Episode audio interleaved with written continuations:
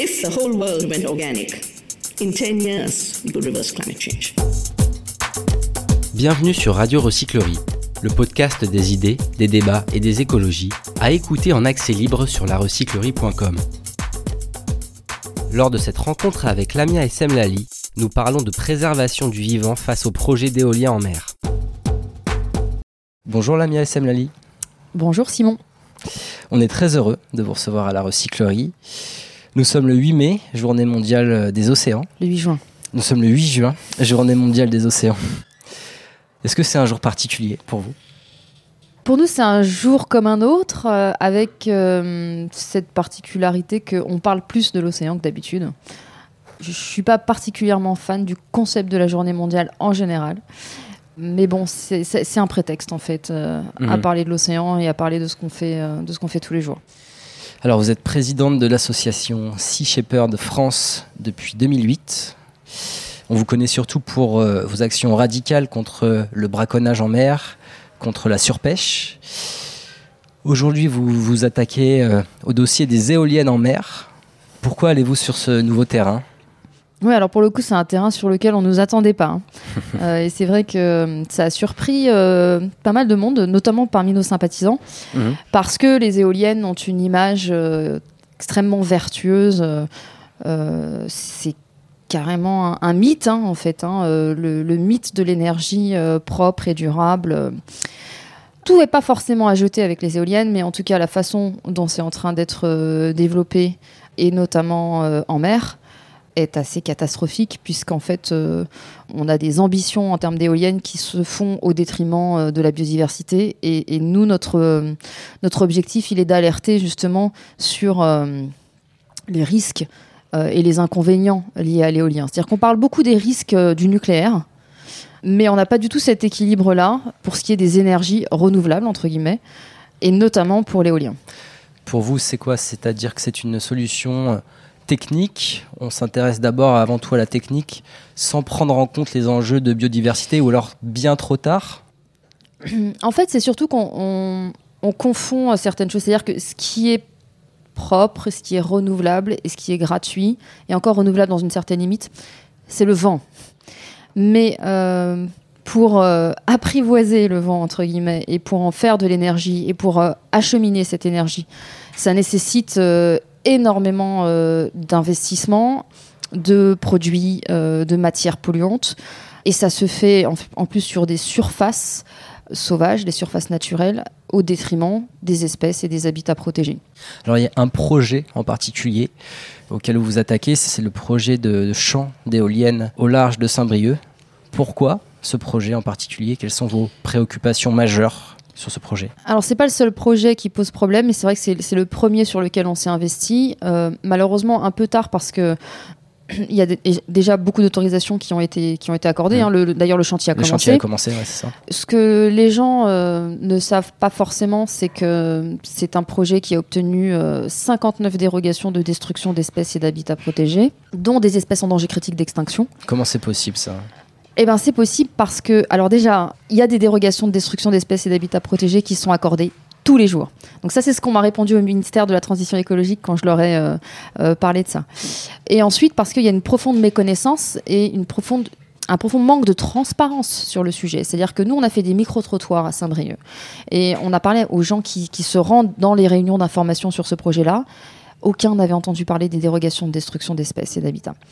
Donc euh, les, les choses ne sont pas dites aux gens et c'est ça qui est problématique. Manque de transparence, manque de consultation citoyenne aussi sur l'implantation de certains projets?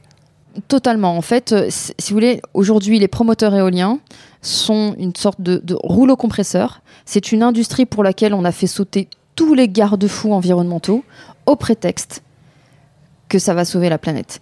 Et ça, c'est terrible parce qu'en fait, on se rend compte que euh, on n'a pas idée de ce dans quoi on est en train de s'embarquer. Mais est-ce que c'est pas un mal euh, nécessaire, ces infrastructures euh, en mer notamment, dans un contexte où on sait que le, le nucléaire pose des problèmes, on est dans une situation très délicate en matière de climat? Eh ben, en fait, non, c'est plutôt euh, un non-sens total, puisque le premier organe de régulation du climat, c'est l'océan, c'est la vie marine. On n'est pas en train là de sacrifier quelque chose de- d'anecdotique. Euh, la vie marine, on ne peut pas se passer de la vie marine. Et aujourd'hui, que ce soit le projet de Saint-Brieuc ou euh, tous les autres projets qui ont été validés à l'heure actuelle, euh, ils sont à proximité directe ou en plein cœur d'aires marines protégées, de zone Natura 2000. Qu'est-ce que vous repro- reprochez concrètement à ces éoliennes? En quoi elles perturbent la vie marine? Alors en fait, il y a des études qui sont très intéressantes et notamment l'autosaisine du CNPN, c'est le Conseil national pour la protection de la nature, qui est tellement inquiet, qui s'est autosaisi lui-même en juillet dernier euh, et qui a sorti un rapport extrêmement instructif parce qu'on on a euh, dans l'idée que ce sont les pales qui percutent les oiseaux et que le plus gros impact il est là. Alors il est, il est là, effectivement, il y a un gros impact qui est très difficilement mesurable parce que les cadavres disparaissent, que ce soit à terre où ils sont mangés par les prédateurs et en mer c'est encore pire. Mais le pire c'est surtout l'exclusion de zones qui sont des zones de nourrissage, des zones habitat et des zones de reproduction. La première cause de l'extinction de la biodiversité, c'est la perte de l'habitat. Mhm. Le nucléaire a énormément d'inconvénients, mais il y a un inconvénient avec les énergies dites renouvelables comme les éoliennes et les panneaux solaires que n'a pas le nucléaire, c'est l'occupation de l'habitat. Et ça, ça c'est fondamental parce que aussi bien les éoliennes que les, que les panneaux solaires sont extrêmement gourmands en espace et en espace naturel. Alors, certains industriels, au contraire, vantent euh, les mérites que peuvent avoir les éoliennes en mer, notamment l'effet récif, c'est-à-dire la biomasse qui peut se former sur les fondations des éoliennes. Est-ce qu'on peut dire que d'un certain côté, les éoliennes peuvent avoir des effets positifs sur les milieux marins? Vous y croyez pas du tout? Non, euh, enfin, euh, pas, pas vraiment, parce que, bon, déjà, on compare des choses qui sont pas comparables, c'est-à-dire qu'ils ont fait des études sur des éoliennes qui ont été implantées en, en mer du Nord sur des fonds, euh, sur des fonds sableux, sur lesquels, effectivement, il n'y avait pas, il avait pas de, de vie, il y avait beaucoup moins de vie que ce qu'on a, nous, sur le, sur le littoral français. En plus de ça, le- l'effet récifal, il faut savoir que ça va attirer surtout des espèces euh, exogènes qui sont pas du tout endémiques, qui ne font pas partie de l'écosystème local. Ça- et en plus, ça va être surtout des moules bleus qui vont en plus être complètement pollués par euh, tous les euh, produits chimiques qui sont utilisés et déversés euh, chaque jour pour lutter contre la corrosion des éoliennes. Parce qu'il y a aussi euh, des ostréiculteurs qui se disent bon bah voilà on va faire des moules là-dessus et puis bah moi je vous déconseille sérieusement de manger les moules qui, euh, qui poussent sur les pieds des éoliennes. hein. Donc ça c'est une chose donc c'est pas du tout une biodiversité euh, locale donc ça va plutôt créer un déséquilibre et en plus de ça ces éoliennes elles ont une durée de vie d'à peu près 20 ans et au bout de 20 ans elles sont démantelées donc de toute façon tout ça ça dégage. hein. Donc ça compense absolument pas la destruction de, de la vie marine locale qui elle sera absolument euh, irremplaçable. On peut dire qu'il n'y a finalement pas de compensation quand il s'agit de destruction d'habitat naturel? Il n'y a aucune compensation possible. Et d'ailleurs, la fameuse séquence ERC, qui est éviter, euh, réduire et compenser, que tous les bureaux d'études sont censés mettre en place, euh, on sait qu'il n'y a pas de mesure de compensation possible pour la perte de l'habitat. On sait que sur certaines espèces d'oiseaux, la mort d'un seul, voire deux individus par an met en danger la population. Euh, il y a des populations d'oiseaux qui ne, peuvent pas supporter euh, la mortalité, une mortalité de 1%. Donc euh, aujourd'hui, tous les projets qui sont, qui sont prévus mettent en péril la survie des oiseaux marins sur le littoral français. Et je ne parle même pas des cétacés. Et aujourd'hui, les études qui sont faites sont surtout faites sur les espèces de poissons commercialisables, Les fameux stocks de poissons. les fameux stocks, oui, parce qu'on on a encore euh, trop tendance à considérer l'océan comme un garde-manger. Donc il va falloir changer cette vision-là aussi des choses. Euh, mais ce qui nous intéresse, nous, c'est euh, surtout les espèces protégées et toutes ces, toutes ces espèces qui ne nous intéressent pas commercialement, mais qui ont, euh, d'une part, qui ont une valeur intrinsèque, hein, euh, indépendamment de ce qu'elles peuvent nous apporter à nous, mais qui, en plus, sont fondamentales à l'équilibre de l'écosystème marin dont nous dépendons tous. Finalement, est-ce que vous diriez que ces projets d'éoliennes en mer sont symptomatiques d'une vision très carbone centrée au détriment du vivant, de la fragilité du vivant que vous venez de décrire? Oui, c'est vrai que on parle beaucoup de changement climatique, euh, d'empreinte carbone, etc. Non pas que ce soit pas euh, réel et important. Par contre, clairement, la préservation du vivant, c'est la priorité incontournable. Incontournable. Et d'ailleurs, si on veut enrayer le changement climatique, on a besoin d'une biodiversité euh, en bonne santé. C'est pour ça qu'en fait, on, marche complètement sur la tête en cherchant à développer euh, comme ça des, euh, des, énergies dites renouvelables qui vont se faire au détriment de, la biodiversité. Et, surtout, on n'a pas conscience du fait que les minerais qui sont nécessaires pour fabriquer ces éoliennes, et notamment les panneaux solaires, euh, vont engendrer en fait des extractions minières qui sont. Alors il y a une étude euh, très intéressante qui est parue dans la revue Nature là-dessus, qui en fait euh, chevauche à 82% les derniers grands espaces naturels, les zones protégées et les aires d'habitat des espèces, des espèces protégées. Voilà, on est très loin de cette image idyllique d'énergie renouvelable, propre et, et sans empreinte. Alors, de toute façon, on va nous, répondre, mais il n'y a pas euh, d'énergie 100% euh, euh, propre. Ou... Ok, mais encore une fois, là, on parle de la préservation de la biodiversité, du vivant. Donc, c'est pas quelque chose dont on peut se passer ou dont on peut faire l'économie. Donc, c'est comme si, euh, en fait, on sacrifiait l'essentiel au prétexte de sauver la planète. On, on, détruit la planète au prétexte de la sauver. Et puis, on entend assez peu parler quand même de sobriété énergétique. Il va falloir peut-être qu'on en parle. Il va falloir peut-être qu'on arrête euh, d'illuminer les magasins et mmh. les bureaux euh, toutes les nuits. Euh, ça, c'est des exemples. Hein. C'est peut-être le point de départ. Bah, déjà, com déjà, commencer par ça. Alors, ça suffira sans doute pas, mais déjà commencer par ça. Pour revenir à cette journée mondiale des océans, pourquoi selon vous on parle si peu de vie marine, d'océan quand on parle climat On sait qu'on a le GIEC pour mesurer euh, l'évolution du climat, l'IPBES pour la biodiversité. Est-ce qu'il faudrait pas créer un grand organisme comme ça pour euh, les océans aussi? Je pense que ça, serait complètement justifié. Hein. L'océan, c'est 70% de la planète. Hein. On est à 90% de, du vivant hein, qui, est, qui, est dans, qui est dans la mer. Donc, euh, et en même temps, on connaît moins bien les fonds marins que, que la surface de la Lune. Donc, euh, alors le problème, c'est qu'aujourd'hui, on nous parle d'exploration justement pour mieux connaître les fonds marins. ce que le grand programme d'exploration mmh. de Monsieur Macron Malheureusement, dans sa bouche, je pense que exploration mine, rime avec exploitation. Euh, en tout cas, pour répondre à votre question, euh, je pense que ça serait effectivement euh, intéressant de le faire, ne serait-ce que pour avoir aussi une idée de l'ampleur du carnage qu'il y a en mer, parce que nous, on s'en rend compte en étant sur le terrain. Pour donner un, euh, un exemple, cet hiver, on a filmé un petit bateau hein, qui fait 10 mètres, euh, un filayeur, donc qui pêche avec, avec un filet calé, qui mmh. remonte son filet en une heure de temps. Il y avait une trentaine d'oiseaux marins morts dans son filet. C'est un seul sur des centaines, en pleine zone Natura 2000, sans aucun témoin, rien n'est fait. Et les, les, gens vraiment se rendent pas compte de l'ampleur du carnage. C'est loin des yeux, loin du cœur? Exactement, et loin des consciences. Et on ne fait pas le lien entre euh, nos actes au quotidien, euh, nos choix de consommation et l'impact que ça peut avoir sur l'océan. Parce que pour le coup, moi, quand on me demande justement qu'est-ce qu'on peut faire pour, euh, pour sauver l'océan, mmh.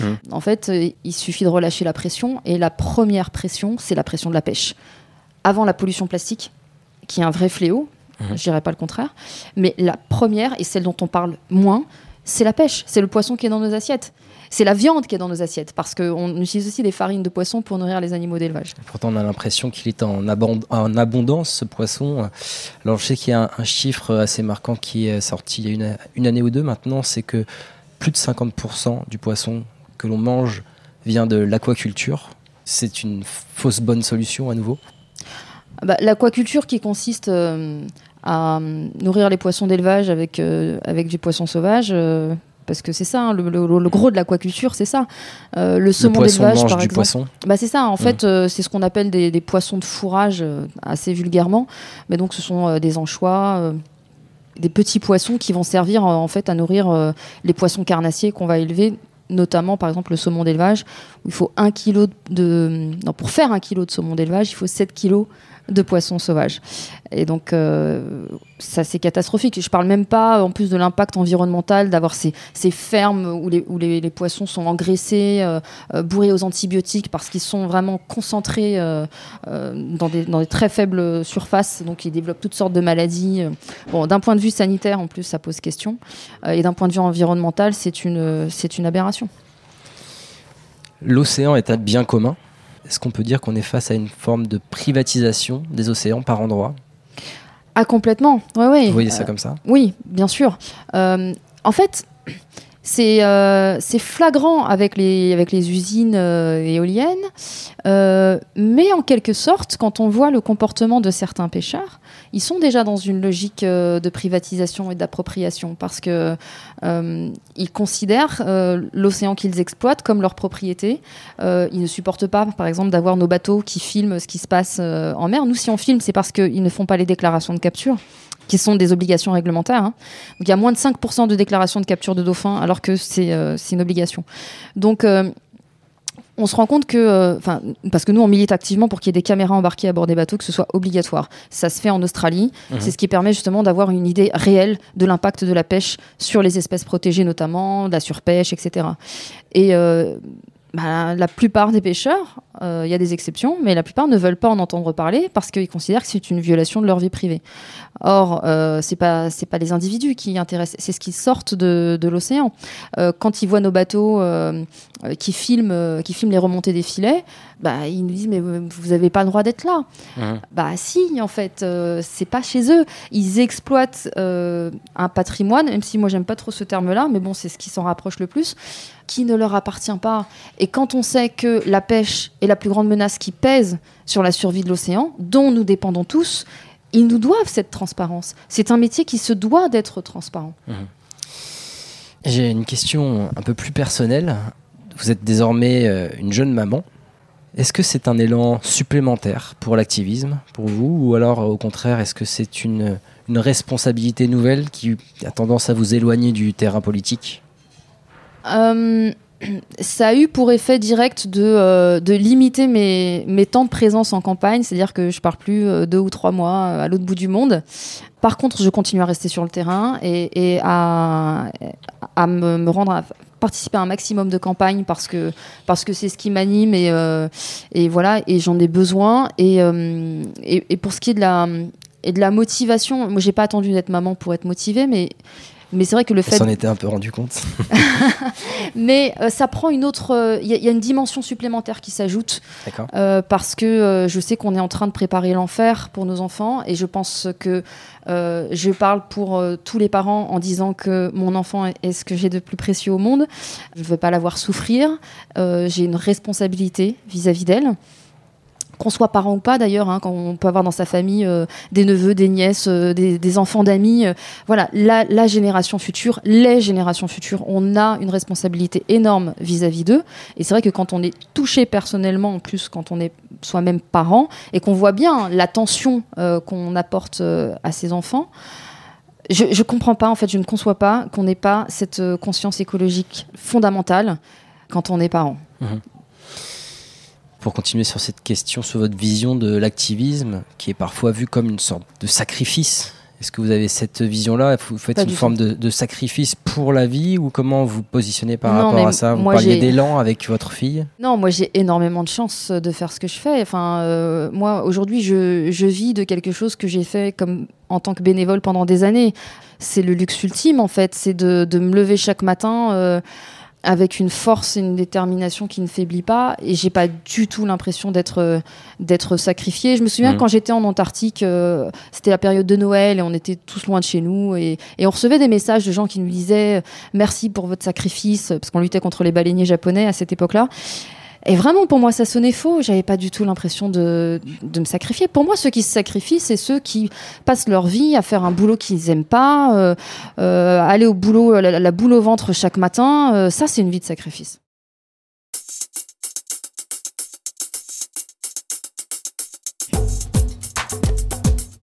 L'ami SM Lali, on passe à notre deuxième partie de podcast et les questions qu'on pose régulièrement ici. Quel est votre plus grand déclic écologique Il y en a souvent plusieurs dans une vie. On sait que vous avez une euh, grande rencontre avec euh, Paul Watson. Est-ce que vous avez peut-être d'autres choses qui vous ont euh, nourri récemment sur, sur cet aspect-là bah, C'est vrai que ma rencontre avec, avec Paul en 2005 a, été, a marqué un tournant dans mon activisme parce qu'en en fait, il, a été très inspirant pour moi parce qu'en fait, il, tenait un, discours que, que, je ressentais, mais il mettait des mots dessus, et donc je me suis vraiment reconnue euh, là-dedans. Et par l'exemple, il m'a montré qu'il y a des choses que je pensais être impossibles qui étaient possibles. Donc ça, ça a été une grande source d'inspiration pour moi. Ensuite, euh, avec les missions de Sea Shepherd, en fait, on apprend énormément. J'ai plein de déclics. Euh, euh, sur différentes missions de Sea Shepherd. Mhm. Je pense qu'une leçon que j'ai apprise aussi, c'est que l'essentiel du boulot, c'est d'être sur le terrain. En fait, c'est- d'être là. Et, et ensuite, on voit ce qui se passe. C'est-à-dire qu'on n'a jamais aucune certitude. Parfois, il y a des temps de latence. on ne sait pas trop ce que ça va donner. Et en fait, d'être là, de, de- de faire ce qui nous incombe, c'est 90% du job. Après, il faut un petit peu de chance. Euh, voilà. Mais du coup, il y a des choses, euh, des choses miraculeuses qui se produisent. Et être sur le terrain, c'est pas trop difficile parfois pour vous de voir. Vous parliez tout à l'heure de ces euh, filets de pêche qui remontent euh, avec euh, tous les oiseaux marins pris au piège. Alors, il y a des moments difficiles. Bon, je crois que le, le moment le plus difficile pour moi, ça a été les îles Féroé, parce que j'ai assisté euh, à un massacre de, de dauphins globicéphales. Vous en avez sauvé quelques-uns aussi, il me semble. On en a sauvé beaucoup avec nos bateaux, mais, mais c'est vrai que nos bateaux sont interdits maintenant et euh, par la marine danoise. Euh, bref, du coup, quand j'y suis retournée, là, c'était en 2019, avec Hugo Clément notamment, on n'avait pas de bateau. Et là, on était, on était sur la plage et un grand sentiment d'impuissance.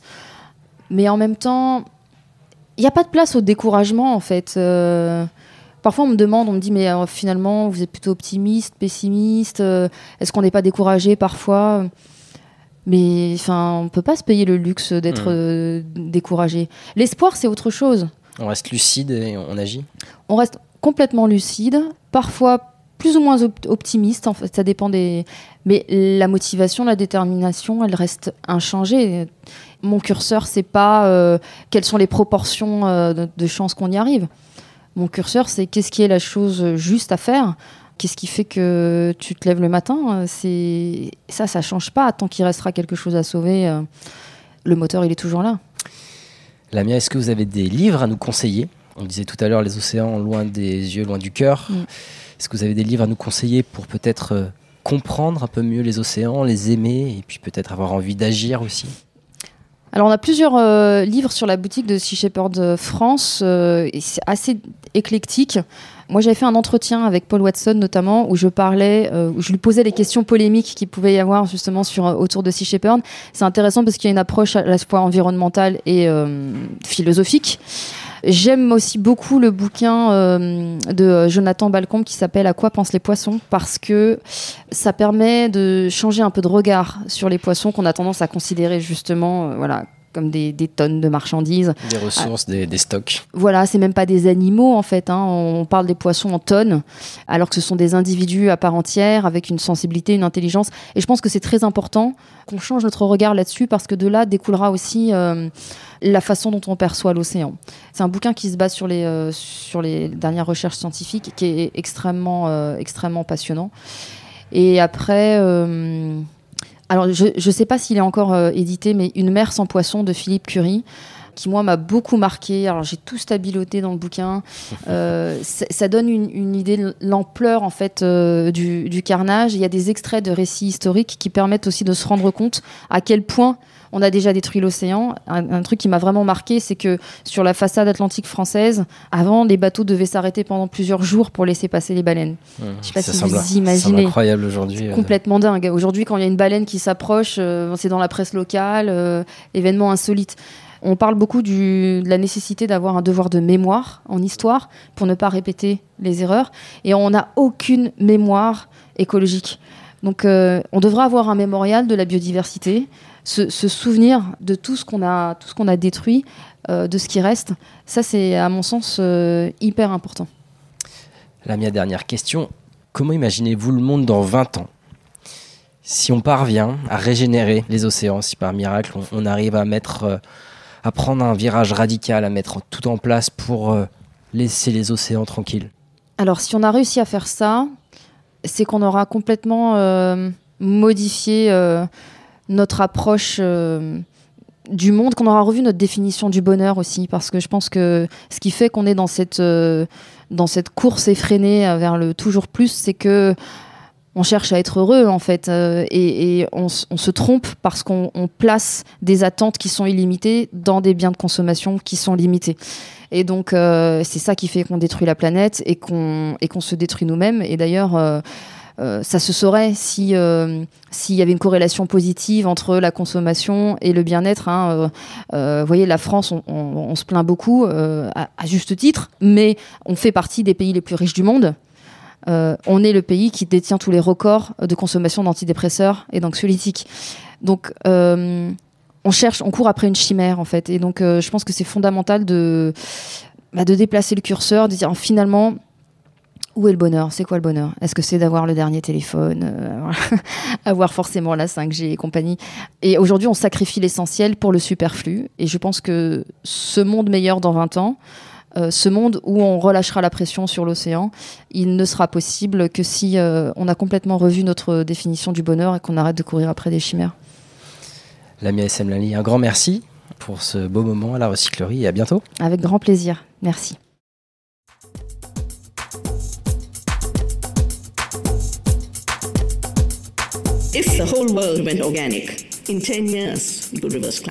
Toutes nos émissions sont disponibles en podcast sur larecyclerie.com. Oui, mais est-ce que si moi je fais un truc tout seul, ça sert à quelque chose?